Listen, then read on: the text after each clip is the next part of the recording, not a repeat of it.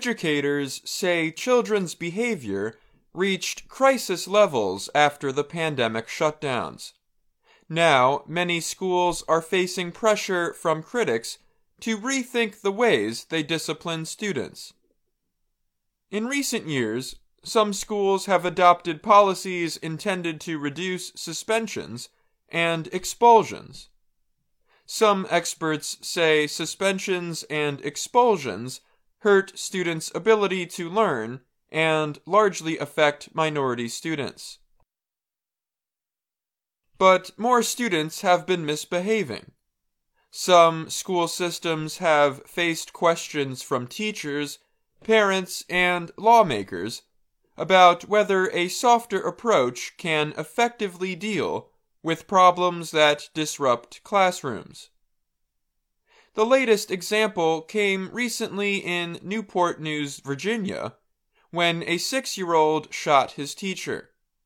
Teachers there complained at a school board meeting that the school system had become too easy on students.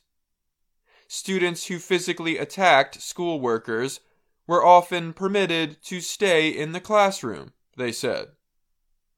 The local school board said it would take the necessary steps to restore public confidence in the school system. Misbehavior has been on the rise since students returned to classrooms following COVID 19 lockdowns.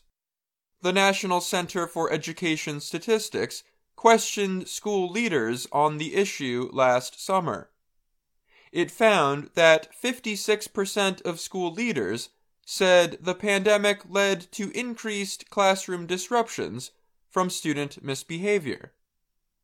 And 48% said it led to more acts of disrespect toward teachers and staff. Rachel Perera, studies education at the Brookings Institution in Washington, D.C. She said new criticism of approaches to discipline could slow changes in policy. There's a lot of pressure on schools right now, she said. I worry that that will translate to schools falling back on old practices that are not effective in terms of supporting students in the way they need policy changes are already happening. In Gwinnett County, Georgia, the school board approved the use of a restorative practices program in August. The program was meant to center on conflict resolution, repairing harm, and rebuilding relationships in the classroom. But the district paused the program in December with plans to restart it in the 2023 2024 school year. It did so after concerns were raised over incidents in school, including a video of a student attacking a teacher at a high school. As of 2020, 21 states and the District of Columbia had passed legislation supporting the use of restorative practices in schools. That information comes from the Georgetown Law Center on Poverty and Inequality.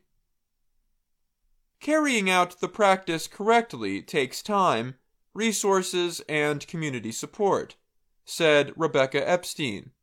She is the center's executive director. Change is hard, Epstein said. It can't be up to individual teachers alone to shift the culture it really takes a whole school cultural shift. Using restorative justice does not mean a school cannot remove a disruptive student from the classroom, said Thalia Gonzalez. She is a professor at the University of California College of the Law, San Francisco. But unlike other forms of discipline, restorative practices aim to understand the causes of a student's behavior. The approach is less centered on punishment. Traditional discipline has widened inequities. Black children are often suspended or expelled at rates far higher than white children. Research has found that these differences in discipline can have lifelong effects for children, including worsened educational results and higher rates of imprisonment. The Virginia city of Newport News has its own history with restorative justice. At a school board meeting in 2017, district officials discussed efforts to reduce school suspensions while using restorative practices. At the same time, Tracy Pope was the school system's restorative practices specialist. She said at the meeting that such practices did not do away with anything already in place. She described the practices as another way to look at how we do discipline. Even before the shooting of a first grade teacher, many educators were unhappy with the way the school system dealt with student discipline. In a spring 2022 opinion study of teachers and other employees, only 60% said school leaders were addressing poor behavior among students.